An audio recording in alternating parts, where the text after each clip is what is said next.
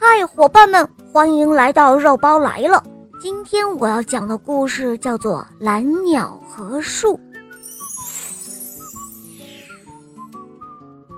从那天开始，无论是晴天还是下雪的日子，蓝鸟都会飞来飞去，衔回树枝，衔回草叶，衔回羽毛，筑它的巢。有一只蓝鸟。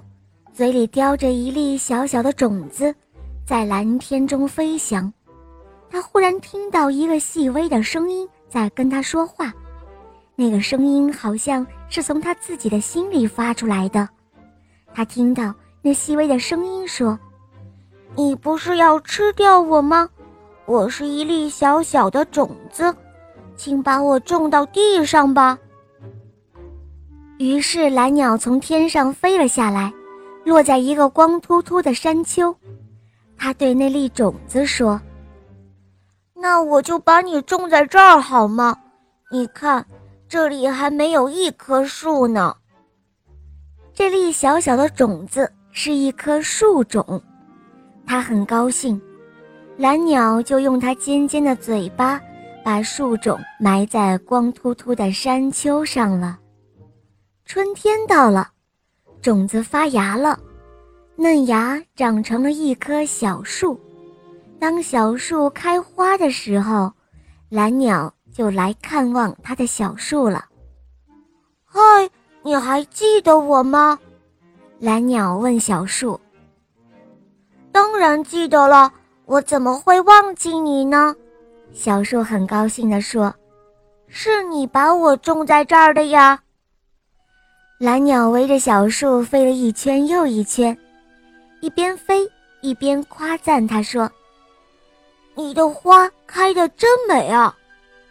小树听了之后高兴极了，于是它的花开得更加鲜艳，更加香了。蓝鸟对着小树唱歌，唱完一支歌，又围着小树飞了一圈又一圈，然后它飞走了。过了一季之后，花儿都落了，只剩下绿油油的叶子了。那只蓝鸟又飞来看望它的小树了。这一次是小树先说话，它的声音有一些悲伤。你看，我的花儿都谢了，你还喜欢我吗？蓝鸟围着小树飞了几圈，一边飞。一边夸赞他说：“怎么会不喜欢呢？你的叶子也很美啊。”小树听了之后很高兴，它用碧绿的叶子拥抱着它的蓝鸟。蓝鸟为小树唱着歌，它赞美着绿叶。叶子碧绿就是生命，生命给人带来快乐。蓝鸟唱完了歌，围着小树转了两圈。然后飞走了。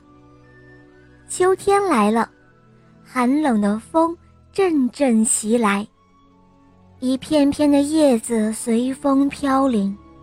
那只蓝鸟又飞来看望它的小树了，还不等蓝鸟说话，小树就呜呜地哭了起来。它一边哭一边说：“你看，我现在连一片叶子都没有了。”你还爱我吗？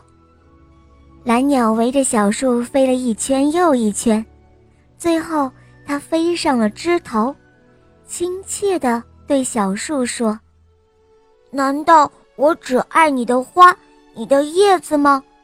我是爱着你的生命啊！”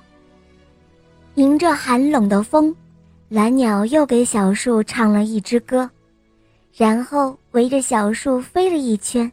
它就飞走了。冬天到了，雪花落满了枝头，远远近近的白茫茫一片，许多鸟儿都飞到南方去了。小树知道，在寒冷的冬天，蓝鸟是不会再来了，它一定也是飞往温暖的南方了。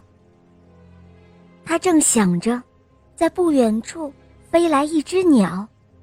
正是那只蓝鸟，它又飞来看望它的小树了。蓝鸟全身都披满了雪花，它瑟瑟发抖。它落在枝头，嘴里衔着一根枯草。